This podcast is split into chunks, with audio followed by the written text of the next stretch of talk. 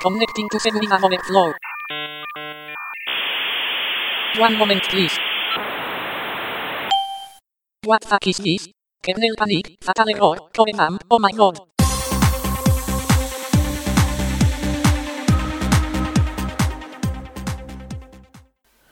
Saludos. Hoy es día 7 de eh, junio de 2014 y estás escuchando el podcast Seguridad Overflow. Bueno, hoy estoy grabando desde el PC porque estoy más cómodo y además así puedo ir haciendo más cosas con el ordenador.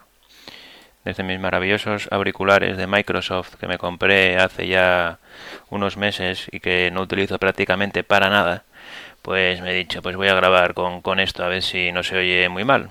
Estoy haciendo aquí una pruebecilla. Estoy grabando con el maravilloso Windows 8 y la aplicación eh, de grabar sonido, bueno, y de grabar y de editar sonido Audacity, que es open source. Un poco contradictorio, ¿no? Utilizar Windows y luego Audacity, pero bueno, así soy yo, de contradictorio. Luego además le voy a eliminar los silencios, que tiene una utilidad para eliminar silencios. Entonces si me quedo alguna vez pensando ahí, eh, me quedo pillado, bueno, en silencio, claro, si me quedo, eh, no, no lo corta. Pero si me quedo pillado, pues lo elimino y así se hace más ameno el podcast. Bueno, tengo aquí unos cuantos temas, como siempre, unos cuantos bastantes, porque ya hace como... No sé si la última vez que grabé fue el 2 de mayo, creo, 3 de mayo. Como siempre lo voy dejando y pasa un mes, prácticamente, cuando mi idea era grabar una vez a la semana, por lo menos, pero... Pero bueno, lo voy dejando, tampoco es que tenga muchas cosas que contar entonces, pues por eso lo fui alargando un poco. Bueno, en realidad sí que tengo cosas que contar, pero no son muy interesantes, yo creo. Son cosas que compré, dispositivos y cosas así. Pero bueno.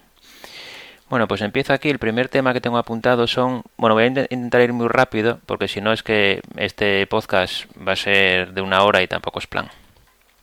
El primer tema que tengo apuntado es eh, nuevos VPS y servidores dedicados en OVH OVH, algunos lo conoceréis, es un proveedor de servidores dedicados y hosting en general y servicios de Internet. También tiene dominios, es registrador de dominios y es el segundo o el tercer proveedor de servidores más grande del mundo. Está en Francia y se llama OVH, aunque tiene sucursal en España, tiene servicio técnico en España, tú llamas y te atienden en español y la página está en español y todo, pero bueno, está en Francia. Me parece que tienen unos cuantos datacenters en Francia y en Estados Unidos. Bueno, pues que yo tengo un servidor VPS contratado en OVH. Un servidor VPS es un servidor virtual privado. Y básicamente la diferencia con un servidor dedicado es que un servidor dedicado es un hardware. Un servidor eh, hardware que te ponen enteramente para ti y un servidor virtual pues es como si cogen un servidor muy potente y con una herramienta de virtualización como VMware pues lo virtualizan y meten ahí como 6, 7, 10 máquinas virtuales y es como si tuvieras un servidor dedicado pero está compartiendo el procesador, la memoria, etcétera. Entonces es como menos potente. Pero bueno, la verdad es que va muy bien y claro, al ser menos potente también son más económicos. Bueno, pues yo tenía un servidor VPS en VH que era, eh, me parece que tenía un solo core de procesador y 2 GB de RAM y pagaba 18 euros no sé si tenía también 100 gigas de espacio en disco duro, pero bueno, lo más importante para mí era la RAM y el procesador y pagaba 18 euros con IVA. Pues ahora eh, actualizaron la gama y por los mismos 18 euros que estoy pagando, ahora tienes un VPS con 4 cores de RAM, eh, perdón, 4 cores de CPU y 8 gigas de RAM. Es decir, eh, cuatro veces más potente que el que tengo yo por el mismo precio. Y por la mitad de precio, por 8 euros, tengo uno con 2 cores y 4 gigas de RAM o algo así. Entonces, claro, obviamente los VH no te actualizan el VPS automáticamente, tienes que actualizarlo tú, hacer la migración y todo el rollo, lo cual es un rollo patatero.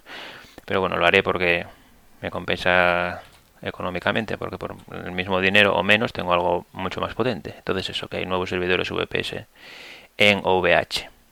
Y bueno, también tienen servidores dedicados nuevos, pero eso ya hace unos meses y está muy bien. Eh, lo bueno que tiene VH es que tiene una relación calidad-precio impresionante y aunque Francia eh, se va un poco a la mierda, pues por cuestiones económicas, políticas, etcétera, pues OVH es una gran empresa francesa. En este podcast también es probable que hable un poco de política para para no sé cómo decirlo, para que se me tiren al cuello directamente, porque voy a apoyar unas ideas políticas y económicas que prácticamente no las respalda ni Cristo, sobre todo en España. Pero bueno, así soy yo, me, da igual. Y aunque seamos 10.000 eh, liberales en toda España, pues yo voy a meter ahí mis cuñas políticas. Entonces, bueno, supongo que perderé oyentes a mansalva, pero bueno, mm, primero los ideales y luego los oyentes, que se va a hacer. ¿Qué más? Firefox. Firefox ha actualizado el navegador web de escritorio y lo que han hecho básicamente ha sido copiar la interfaz del Chrome de Google. Sobre todo las pestañas que antes eran rectangulares y ahora son eh, redondeadas. ¿Cuál es el problema de que ahora eh, Firefox se parezca mucho al Chrome?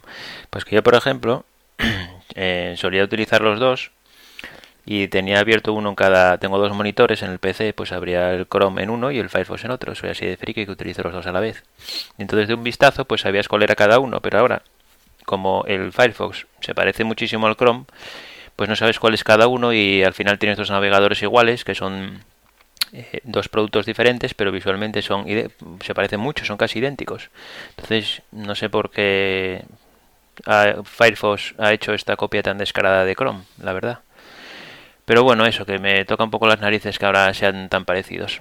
Ya veis qué tontería. Siguiente tema, Telegram para iPad.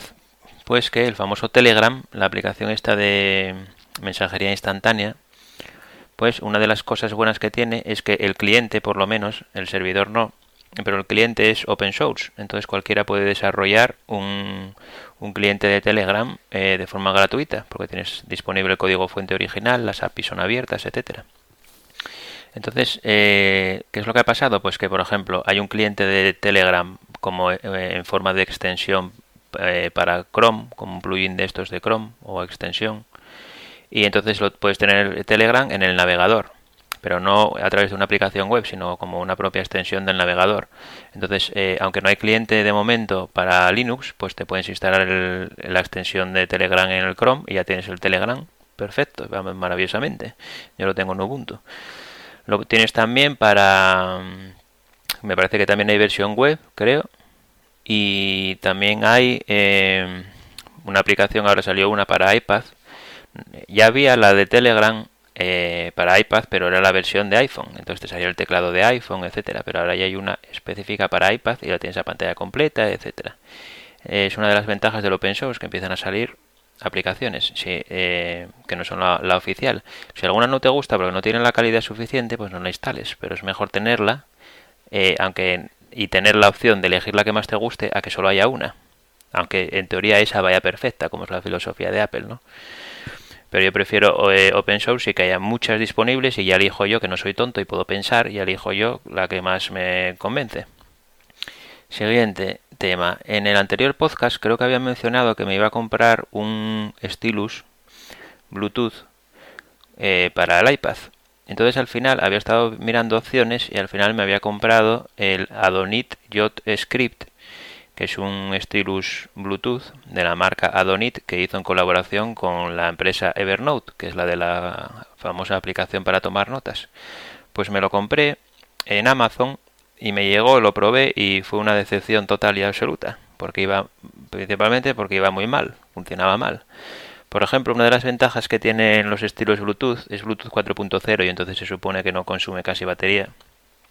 Pues una de las ventajas que tiene es que eh, tiene rechazo de la palma de la mano, como el S Pen de las Galaxy Note de Samsung. Se supone que tú estás escribiendo y aunque apoyes la mano en la pantalla, pues la aplicación rechaza la palma de la mano y, puede puedes seguir escribiendo perfectamente. Simula como si fuera una libreta de papel y un boli de toda la vida. Bueno, pues funcionaba muy mal y eso que utilicé la aplicación Penultimate, que es de Evernote y se supone que debería estar súper bien integrada con el Adonit Script, porque las dos cosas, la aplicación y el stylus, son de Evernote. Pues te ponías a escribir y rechazaba la palma de la mano, sí, pero de vez en cuando tocabas con la mano y te, escribía donde tocabas con la palma de la mano, o sea que fallaba bastante a menudo. Probé más aplicaciones que también soportaban el Adonillo Script, porque una de las desventajas de un stylus Bluetooth es que las aplicaciones tienen que estar preparadas para el stylus, tienen que utilizar el SDK del stylus, si no, no utilizan las ventajas del Bluetooth, es como si fuera un stylus normal.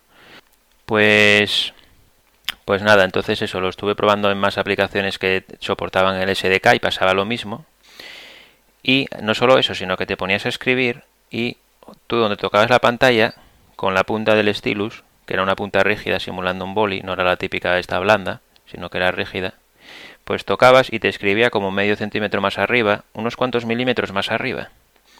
No escribía justo donde donde, te, donde tocabas tú con el stylus en la pantalla y entonces digo yo, pero esta mierda qué es entre eso y lo del rechazo de la palma y el maravilloso precio, porque si te cuesta 10 euros esto, dices tú, bueno, vale, pues venga, me lo quedo, pero es que había costado 70 euros, 70 euros y funcionaba mal.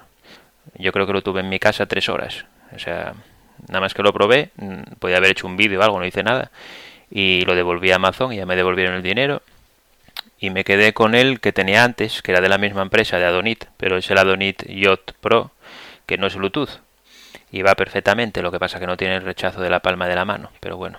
Además, yo utilizo una aplicación para iPad para escribir que se llama UPath, UPath. Y para mí es la mejor aplicación que hay, le da 20.000 vueltas a todas las que probé, incluida la de Samsung, de tomar notas y todas. Es un desarrollador independiente, pero es una maravilla. Y esta aplicación no soporta ningún stylus Bluetooth. Entonces, pues mira, digo, me quedo ya con esto y ya está. La empresa Adonit tiene otro stylus Bluetooth, que es el Adonit Yacht Touch. Y es como el mío, idéntico, pero con Bluetooth. Pero bueno, de momento, viendo la experiencia que tuve con el stylus Bluetooth, y entre eso y que la aplicación que utilizo no soporta los estilos Bluetooth, pues de momento me quedo como estoy. Siguiente tema, Galaxy Note 10.1 2014 bueno, estuve planteándome comprarme la tableta esta de Samsung, la Galaxy Note 10.1 2014, principalmente por el tema este del stylus. Y estaba ya casi convencido y me la iba a comprar. Todo se resume en, en que estaba un día yo con mi iPad 4 y yo cuando me pongo a leer o utilizar el iPad, pues normalmente si por ejemplo lo tengo en formato vertical, eh, no lo soporto solo por los laterales, con, con, las manos, porque te cansan los, hombros, porque pesa una tonelada. Bueno, una tonelada no, pero es bastante pesado. Entonces lo que suelo hacer es apoyar eh, los meñiques por la parte de abajo, o los meñiques o la palma de la mano, y entonces lo apoyo también por la parte de abajo. Bueno, pues llevaba ya un cacho leyendo y de repente hago así, lo separo un momento y miro mi mano y tenía ahí la marca del iPad de sus 650 gramos de peso. Y digo, mira, estoy harto ya de este peso, cansé del iPad 4, ya estoy harto.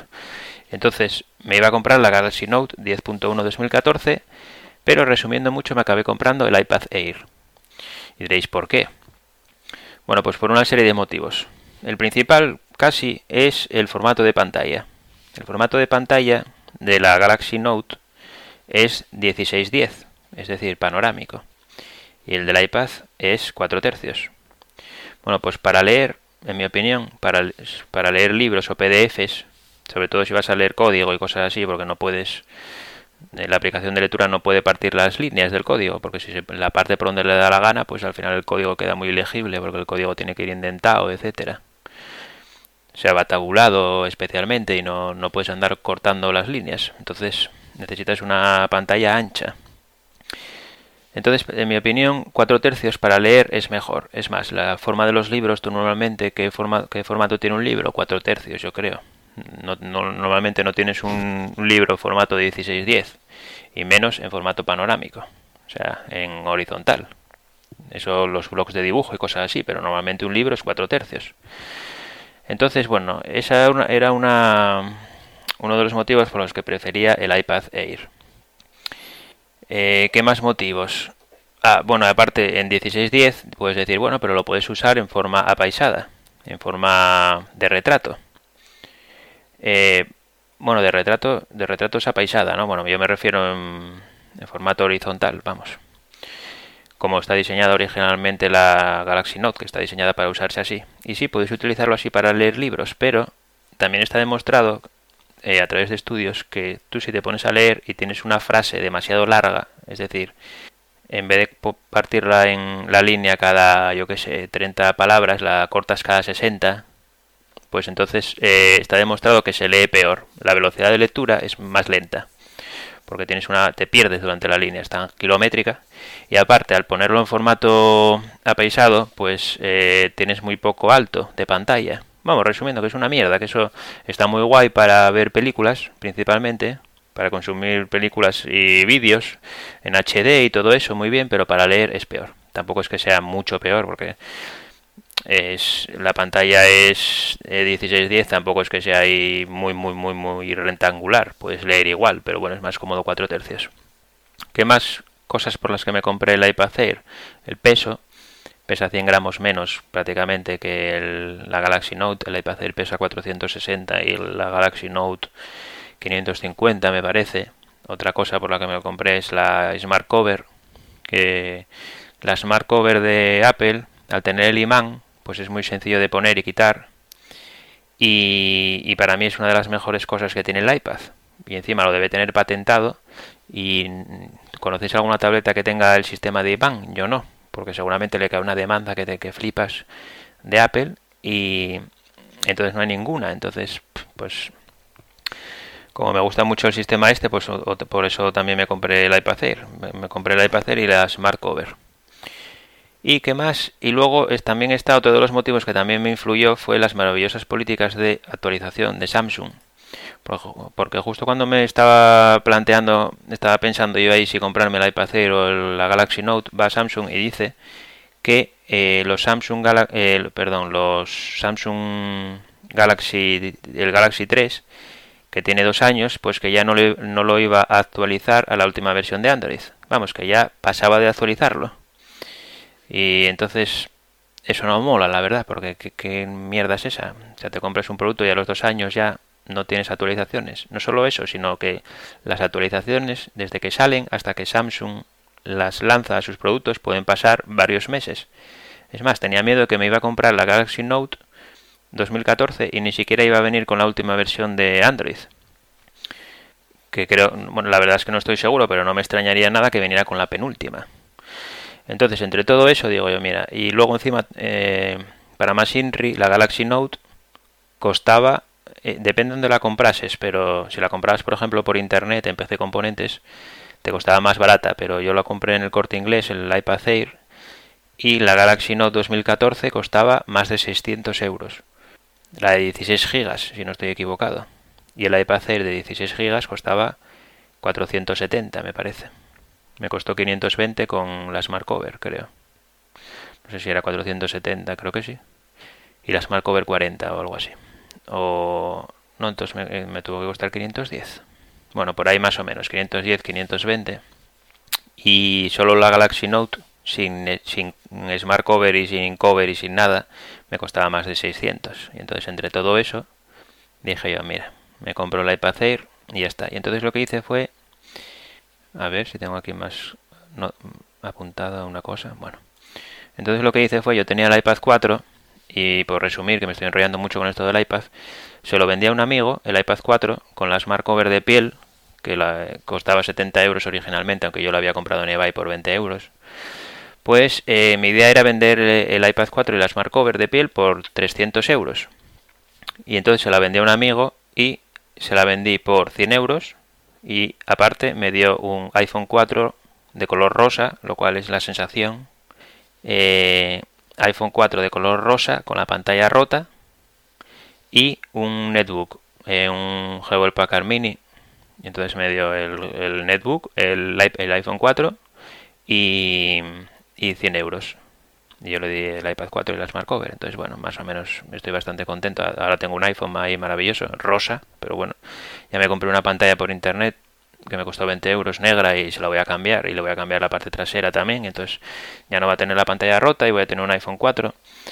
Y diréis, ¿para qué narices quieres un iPhone 4? Pues es una buena pregunta, sinceramente. Creo que para nada, pero pero bueno, así tengo un iPhone 4. Básicamente era para trastear un poco con, con el jailbreak, por si quería mirar a ver, yo qué sé, mirar cosas, a ver cómo funcionaba o cosas así. No a nivel de usuario, sino intentar entender un poco cómo funciona. Pero esto es como todo, lo compro y al final puede que me investigue o puede que se quede en un cajón ahí y no lo mire ni para él. Probablemente pase eso. Pero bueno, total, por 100 euros, que más o menos es lo que me costó el iPhone, pues me salió bastante económico. Ya no voy a tener iOS 8 en el iPhone 4, pero bueno, lo tengo en el iPad Air. Ah, por supuesto, el iPad Air es una maravilla de producto, la verdad, está muy, muy bien. Es mucho más ligero, los bordes laterales son mucho más estrechos y entonces hace que llegues mucho mejor al teclado. Es más fino, más ligero. Eh, Por ejemplo, la Smart Cover también es más ligera. La Smart Cover del iPad 4 pesa 150 gramos y esta pesa 100 gramos. Y en cuanto a velocidad, el famoso procesador de 64 bits, pues yo sí que lo noto. Por ejemplo, en la aplicación esta de escritura, la, de UPath, tengo libretas que tienen capturas de fotos de, que hice con la cámara y las pasa mucho más rápido y cosas así, entonces sí que se nota. Siguiente tema, batallitas Campus Party. Esto es porque en un podcast que se llama Dialtech de ecologista, a ver cuánto tiempo llevo. Eh, ¿Dónde lo pone esto? La Audacity, Dios mío. Eh, no lo encuentro. No lo pone directamente. ¿Pone esto cuánto tiempo llevo grabando? Ah, sí, aquí, joder. Estoy más ciego. Vale.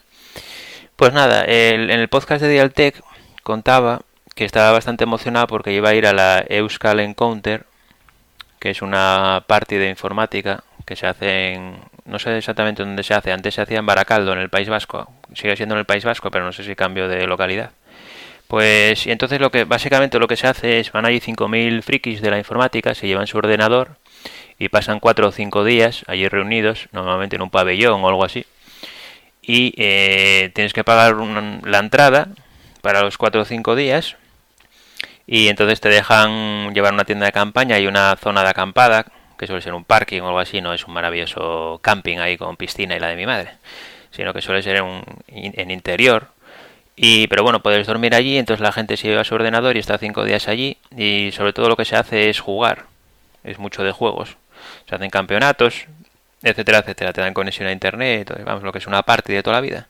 Entonces, yo me acuerdo que eh, fui a alguna party, concretamente fui a la Campus Party en Valencia. Pero claro, yo como soy un viejo, un viejo ya tengo mis años, pues eh, cuando fui a la Campus Party tenía 20 años más o menos. O sea que fue hace 14 años. Pues en el año 2000 más o menos. O sea que ya llovió. Y de aquella me acuerdo que éramos bastantes en la Campus Party. No sé si seríamos 4.000 o así. Me parece que era la quinta edición o algo así que se hacía de la Campus Party. Y fue en el... ¿Cómo se llama esto? De Valencia. Eh, no sé si es Palacio de las Bellas Artes de Valencia o... No. Eh, bueno, era como un recinto muy chulo. De las artes y las ciencias o algo así.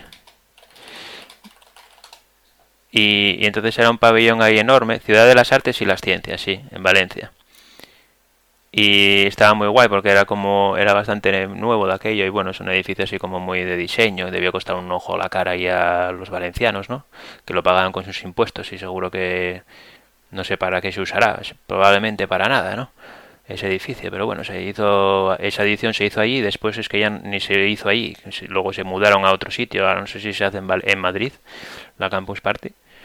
Y, y bueno pero estuvo bastante bien porque pues eso, con 20 años ir para allí, ir a, yo qué sé, íbamos todos los días a la playa, salíamos de fiesta. Yo me fui a la zona de Open Source porque según comprabas la entrada podías especificar dónde te querías sentar y estaba como dividido en zonas.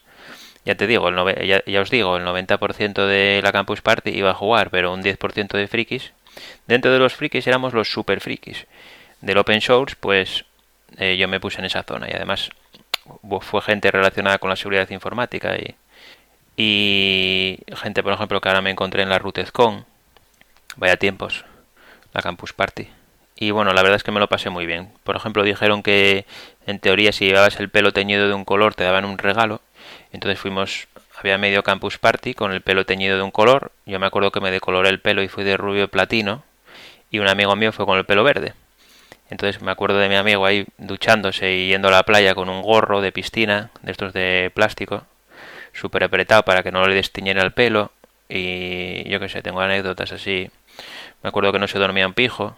Me acuerdo de estar durmiendo en, cuando ya se acabó la campus party, nos echaron de allí, durmiendo en un banco en medio de Valencia, en un banco de la calle. Y, y, no sé, y también, por ejemplo, los ordenadores no son como los de ahora. De aquella los monitores no eran planos, no eran TFTs, ni de LED, ni IPS, ni nada. Eran de estos de tubo que pesaban un riñón y entonces para ir para allí, claro, yo portátiles, por ejemplo, había gente con portátil, pero pocos. La mayoría llevaba el de sobremesa. Yo me llevé el de sobremesa, el teclado, el ratón, el monitor este gigantesco. Entonces, claro, una pila de cajas allí. Pero bueno, la verdad es que estuvo bien. Yo me dediqué a hacer codes. Me acuerdo que estuve en Media Campus Party haciendo una selcode alfanumérica.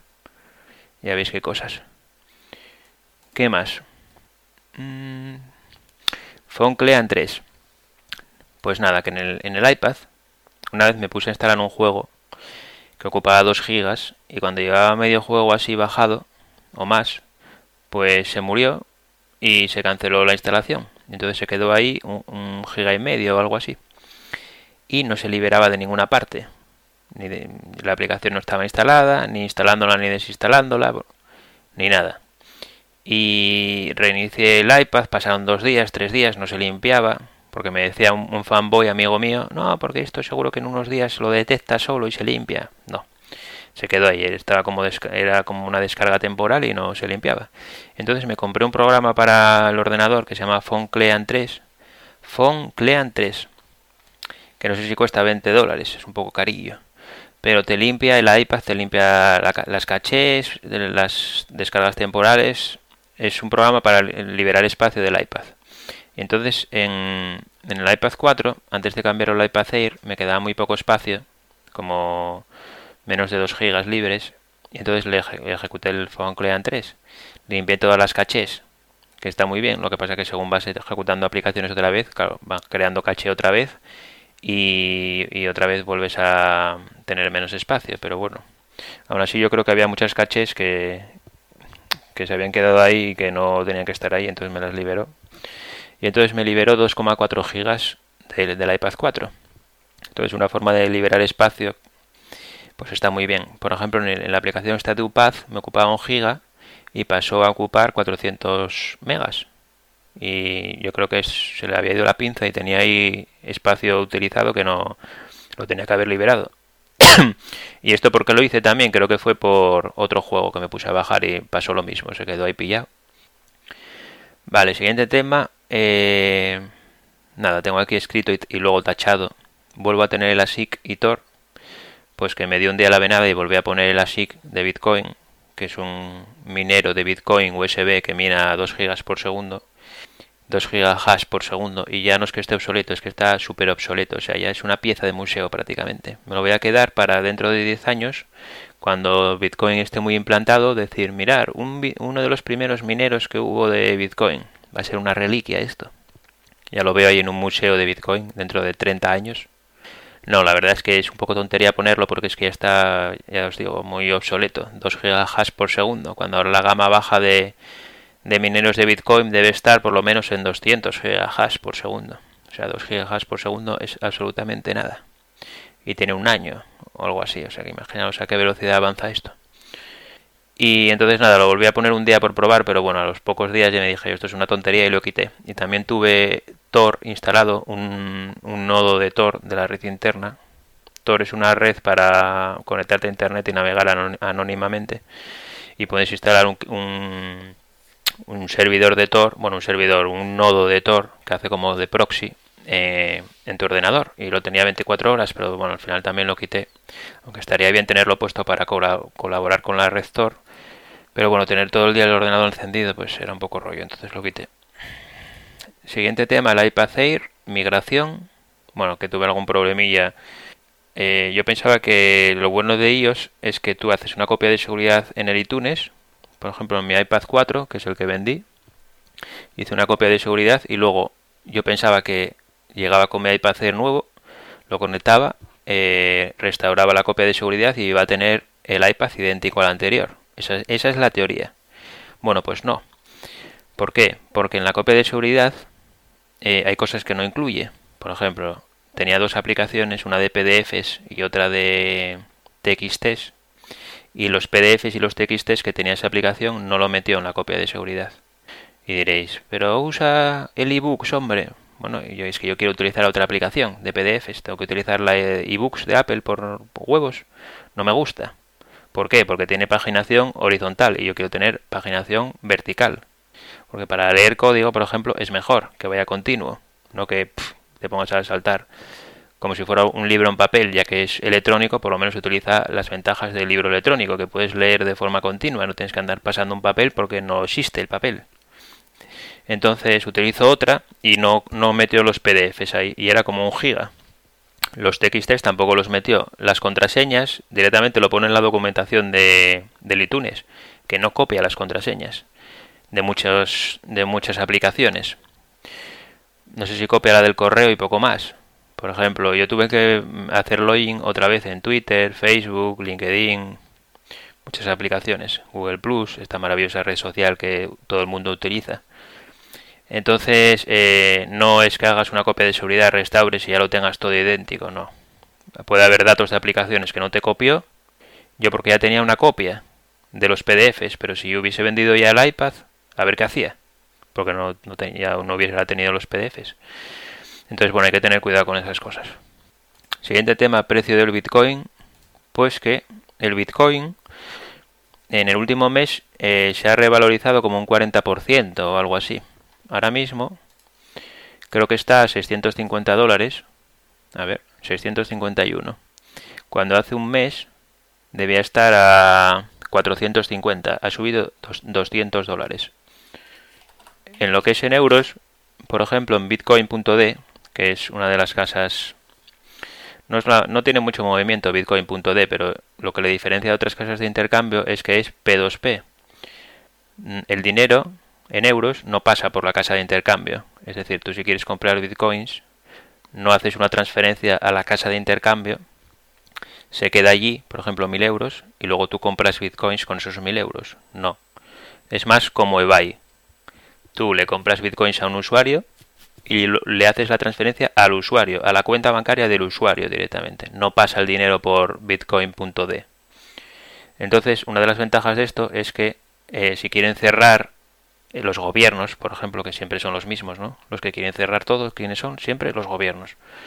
Pues si quieren cerrar bitcoin.d, pues es más complicado porque no pueden ir y decir, te embargamos la cuenta corriente, porque no tiene. Bitcoin.d no tiene cuenta corriente.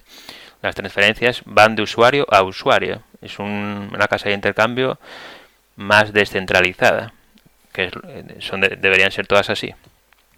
Funcionan a base de votaciones. Lo que sí pasan por ahí, a base de votaciones para confiar en un usuario. Si le vas a comprar a un usuario y quieres saber si es bueno o no, miras las votaciones de las anteriores ventas que tuvo y compras. Es como va y vamos, resumiendo. Y y no sé qué iba a decir. Ah, sí, que lo que sí que pasan por ellos son los bitcoins. Tú si quieres vender bitcoins, eh, sí que tienes que transferirlos a bitcoin.d y entonces ya los vendes ahí.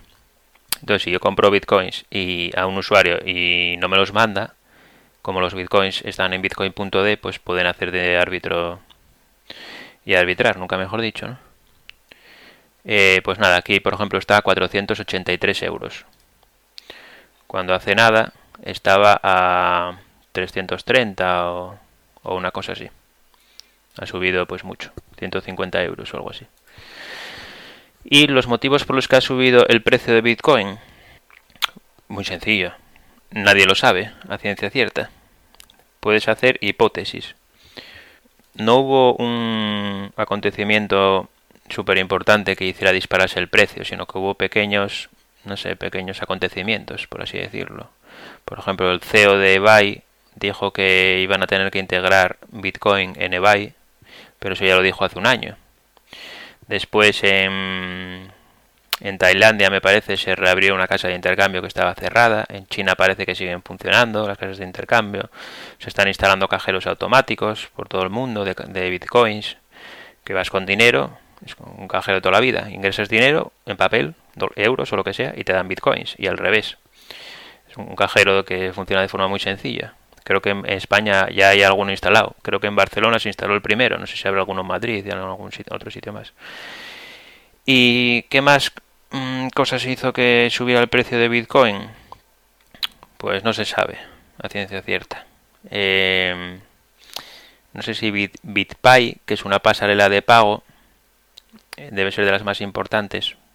Es una es una empresa que te pone las cosas muy fáciles. Por ejemplo, si tienes una tienda online y quieres eh, vender tus productos, aparte de en euros o utilizando tarjetas de crédito, pues utilizando Bitcoin.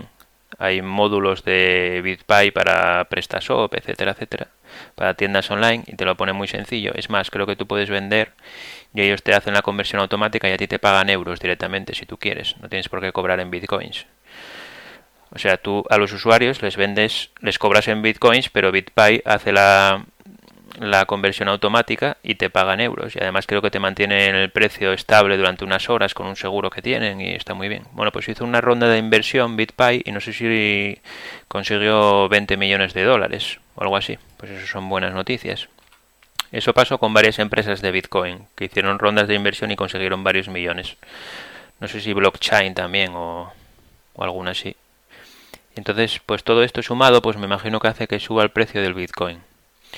A mí lo que me gustaría pensar, y lo que algunas alguna gente que es fan de Bitcoin piensa, es que eh, el precio está subiendo porque se está convirtiendo en un valor refugio, como si fuera el, el oro.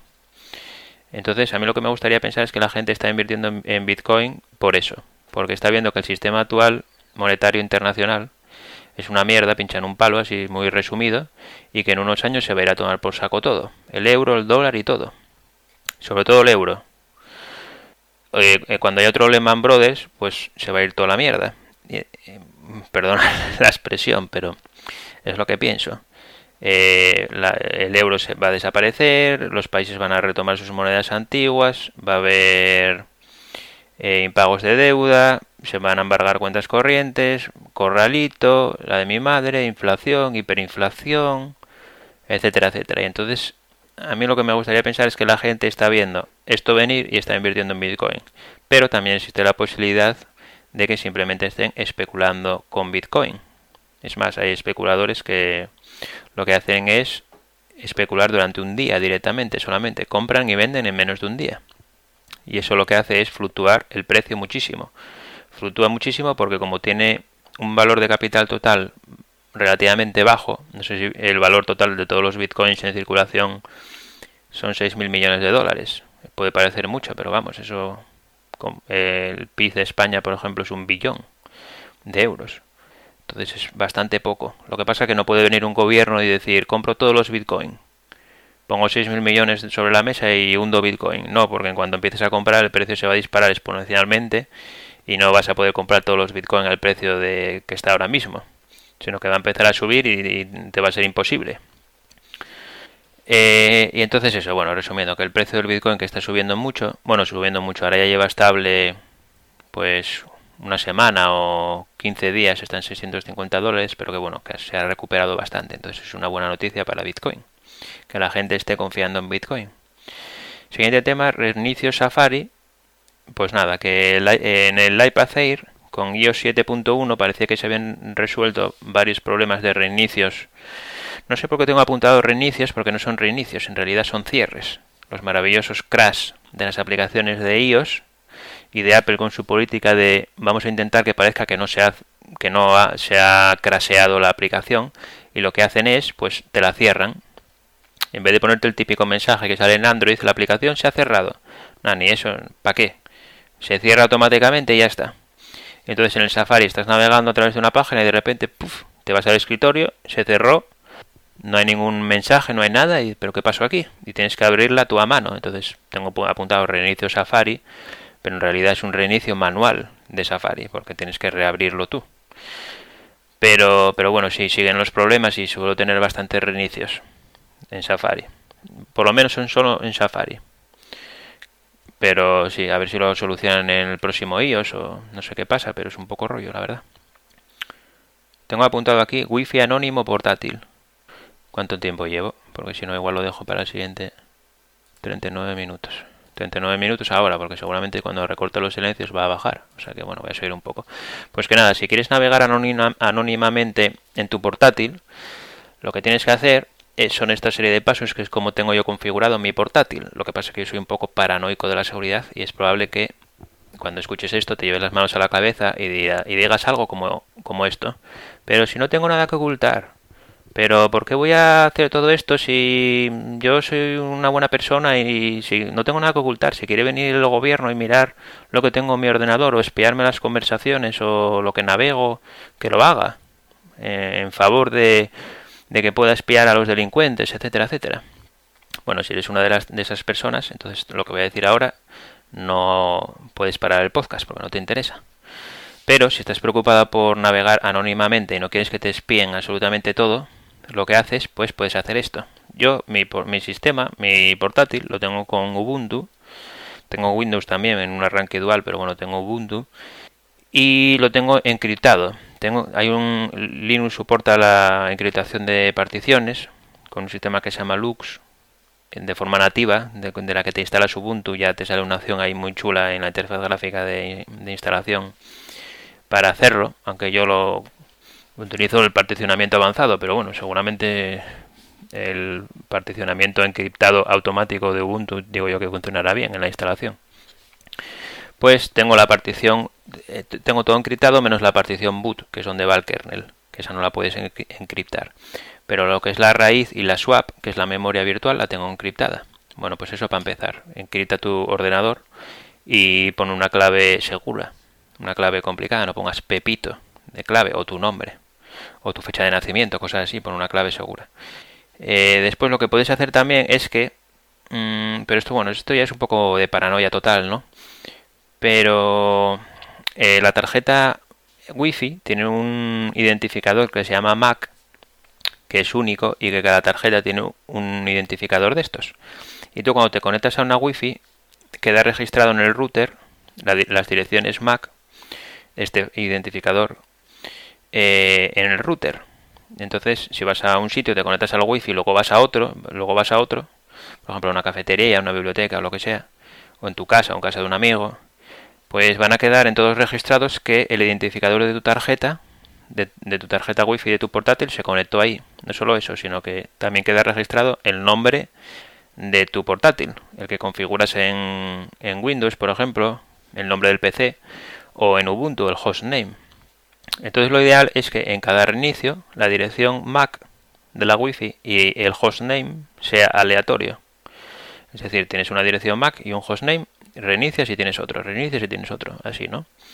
Esto lo puedes hacer configurando unos scripts al, en Ubuntu que en cada arranque pues hace eso. No solo eso, sino que, por ejemplo, si tienes un Wi-Fi USB, lo enchufas y pilla una, coge una Mac aleatoria. Lo desenchufas, lo vuelves a enchufar y coge otra, así, ¿no? Bueno, pues eso también sí que es, es un poco paranoico del anonimato.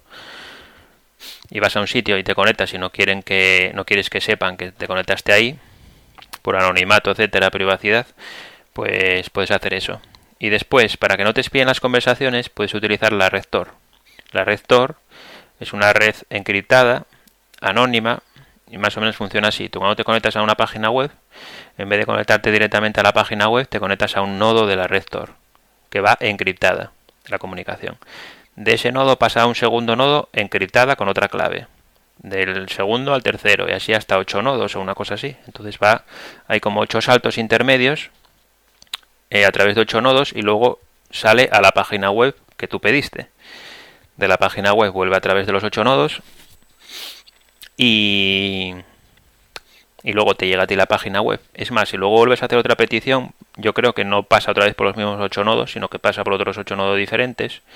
Y además, eh, ninguno de los nodos ve la comunicación excepto el último. Y no sé si el último y el primero. Creo que el último. Solamente. Y si te conectas a una página HTTPS encriptada, yo creo que ni el último. Bueno, pues entonces eh, la red Tor te ayuda a navegar anónimamente porque va todo encriptado y encima oculta tu dirección IP, porque pasa a través de 8, de 8 nodos. Bueno, pues si te vas a la página del proyecto Tor, buscas Tor, T-O-R en Google, pues tienen un paquete de instalación que llaman, eh, lo llaman? Browser Bundle, que lo incluye todo ya, te lo bajas y es un fork de Firefox modificado especialmente para funcionar con la red Tor y entonces pues te lo bajas, lo instalas, lo hay para todos los sistemas operativos, Windows, Linux, Mac, etcétera, y se te abre un navegador web y ya navegas a través de Tor y es muy sencillo, no tienes que hacer nada. Eso para navegar a través de la web. hay mucha gente que piensa que la red Tor solo se utiliza para comprar drogas y cosas así. Bueno, no solo eso, también se utiliza, que eso también, la verdad, hay muchas páginas web que venden droga. Y pero también se utiliza, por ejemplo, para evitar la censura, como en Irán, Venezuela o países así que, que practican la censura. En Turquía, por ejemplo, ahora que estaba baneado YouTube y sitios así. No solo para evitar la censura, sino para proteger al que navega evitando la censura, porque no pueden detectar quién es. El Tor está especialmente diseñado para eso, tiene mecanismos para de la que te lo instalas, por ejemplo, te preguntas si estás en un país que que censura las páginas web, etcétera, y si pones que sí, pues debe utilizar otros nodos especiales para conectarse a la red Tor y cosas así. Entonces, que bueno, tiene muchas ventajas para eh, favorecer la privacidad, el anonimato y el acceso libre a la red. Y ya se me acabaron los temas, quería hablar un poco de política, pero como ya llevo la de mi madre aquí hablando, no me voy a enrollar ahora, y hablaré otro día sobre el, el maravilloso partido que voté yo, que dentro de unos 200 años igual gana las elecciones, porque en las europeas sacó 10, no llegó 9.600 votos en toda España. En Asturias creo que sacó 191 votos. O sea, estoy por ir de cena con los que votamos a, este partido político en Asturias porque mm, entraríamos en, en, un restaurante medio grande, entrábamos todos los que lo votamos en Asturias, porque menos de 200 personas, ya me contaréis, que se llama el Partido Liberal eh, individual, me parece. Las siglas son el PELIF. A ver, voy a buscar el nombre completo. Sí, Partido de la Libertad Individual, que es un partido liberal que muchos seguramente situarían en la extrema derecha porque quiere privatizar la sanidad, la educación, etcétera. Pero también coincide muchas cosas. Bueno, voy a, voy a hablar así muy muy rápido. Coincide muchas cosas, en muchas cosas con el partido Podemos. Por ejemplo, la izquierda en España se está como adjudicando el derecho a pedir la república, ahora que está todo esto tan de moda con que abdicó el rey, y parece que los únicos que quieren la república son partidos de izquierda, concretamente de muy a la izquierda, porque el PSOE, bueno, el PSOE no, no se sabe si está a la izquierda o no, pero no es republicano, por lo menos en su mayor parte. Bueno, pues el PELIF emitió un comunicado eh, exigiendo un referéndum para que los españoles votemos si queremos república o monarquía, no solo eso, sino que emitió un comunicado poniendo al rey a caer de un burro. Si entráis en la página del PELI, pues lo podéis leer. Y, entonces eso, pues en eso, por ejemplo, coincide con el partido Podemos, coincide también en, en que reivindica los derechos de los gays, lesbianas, transexuales, intersexuales, etcétera, el derecho a que adopten hijos, a que tengan los mismos derechos que los heterosexuales, eh, defiende el aborto con una ley de plazos, igual que el PSOE, por ejemplo, y que, bueno, Podemos la verdad es que no sé lo que defiende, defiende el aborto, pero no sé si ley de plazos o poder abortar a los ocho meses, por ejemplo, no. Yo defiendo el aborto, pero no que una mujer aborte cuando lleva ocho meses de embarazo, sino que aborte pues hasta los tres meses y medio, cuatro meses. Digo yo que me imagino que una mujer en tres meses tiene que saber si quiere abortar o no porque bueno, bueno, ya esto ya son temas un poco filosóficos, pero a partir de los cuatro meses es cuando se empieza a formar el cerebro del feto, etcétera, y el sistema nervioso, y entonces ahí ya la cosa cambia. Pero hasta los tres meses y medio eh, no es un ser humano, para, en mi opinión, es un feto. Entonces, el derecho al aborto sí, pero con, con una ley de plazos. ¿Qué más defiende con, qué más coincide con Podemos? Pues el derecho a eliminar las fronteras, a eliminar la valla de Melilla y etcétera, etcétera. El PELIF, por ejemplo, defiende eliminar las fronteras y la libre circulación de personas y capitales, o sea, personas y dinero y empresas. Igual que Podemos, Podemos por, por lo menos las personas y luego ya si el dinero igual ya no le mola tanto, ¿no? Pero la libre circulación de personas sí, en eso sí coincide con, con el PELIF. ¿Qué más? El derecho a la eutanasia, el derecho a o sea, la investigación con las células madre, eh, la, la legalización de las drogas, por ejemplo. Creo que Podemos defiende la legalidad de la marihuana, por lo menos. El PELIZ defiende la, la legalidad de todas las drogas. Primero de las drogas blandas y luego de todas. El PELIZ más o menos lo que defiende es la libertad en general. Entonces, eh, defiende que una persona si tiene toda la información, si por ejemplo te ponen aquí no sé cuántos informes médicos y te dicen mm, la heroína causa estos efectos, tiene estos efectos, el, síndrome de abstinencia, te vas a cagar en los pantalones como la tomes, etcétera, etcétera, seguramente te mueras.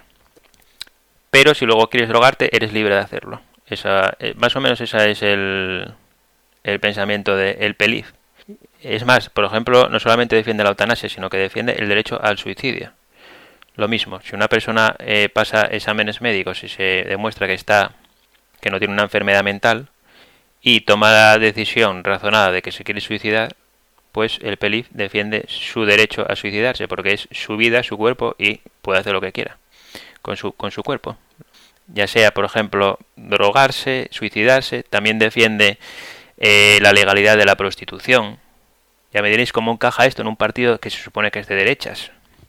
La legalidad de la prostitución. Me imagino que también coincide con Podemos. Eh, el PELIF dice que es un, una profesión más y que es una... Claro, no es lo mismo. Tiene que ser una, un, una mujer o un hombre, si se quiere prostituir, tiene que ser libremente. Aquí vuelve otra vez la palabra libertad. Si una mujer o un hombre toma la decisión de prostituirse libremente, sin que nadie lo obligue, pues es una profesión más y, ya está. Y, ahora, ahora, mismo es ilegal prostituirse, ya me contaréis. ¿Y qué más coincide? Pues no lo sé, en unas cuantas cosas. Y Claro, luego hay otras en las que no coincide absolutamente en nada. El PELIZ defiende privatizar prácticamente todo y bajar los impuestos al mínimo y quitarle el poder al Estado al máximo, reducir el poder de los políticos a la mínima expresión. De los políticos y el Estado, porque para mí políticos y Estado es lo mismo. La gente que defiende necesitamos un Estado fuerte, para mí es lo mismo que decir necesitamos unos políticos con mucho poder.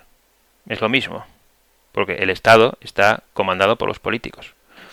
Entonces, entonces, pues nada, el PELIF defiende privatizarlo todo, la sanidad, la educación, etcétera, etcétera, y reducir los impuestos al máximo y eh, Podemos todo lo contrario, eh, nacionalizar muchísimas empresas de sectores estratégicos como telecomunicaciones, electricidad, o sea, energía, etcétera, etcétera, y aumentar los impuestos. En teoría a los ricos, pero bueno, esto es como todo. Queremos aumentar los impuestos a los ricos, pero se los aumentamos a todo el mundo. Entonces, luego en lo económico ya digo que no se parecen en nada. Pero en otras cosas sí. Por ejemplo, en el derecho a la libertad de expresión. El, tanto Podemos como el PELIF. El PELIF lleva, por ejemplo, eliminar el, el delito de enaltecimiento del terrorismo porque considera que está por encima en la libertad de expresión a, eso, al enaltecimiento del terrorismo. Mientras que no hagas actos terroristas, claro. Una cosa es decirlo y otro hacerlo. Pero, pero sí. En cambio, por ejemplo, el PP ahora está, se está planteándose regular las redes sociales y cosas así, que van contra la libertad de expresión. Tenemos ahí el caso de Meneame también, de la página web de Meneame, que denunciaron a los creadores por publicar un, no sé si eran unas conversaciones de WhatsApp o algo así. Entonces eso, libertad de expresión al máximo. Bueno, ya no me rollo más, que ya llevo bastante. Otro día haré un monólogo sobre el pelif y todo esto. Y, nada más. Espero que no se me tiren mucho al cuello por, ser eh, liberal. Pero bueno, ya digo que no os preocupéis porque con 9.600 votos aquí no gobiernan los liberales, vamos, ni en 200 años, o sea que no hay problema. Bueno, pues nada. Eh, a ver si grabo la semana que viene que seguramente será dentro de un mes y os puedo contar alguna cosilla de seguridad informática, porque este, este podcast no ha ido mucho de seguridad informática, por no decir nada. Pero bueno, por no perder la costumbre de grabar, pues me apetecía grabar un poco y contando aquí anécdotas. Y nada, nos vemos en el siguiente audio. Un saludo a todos.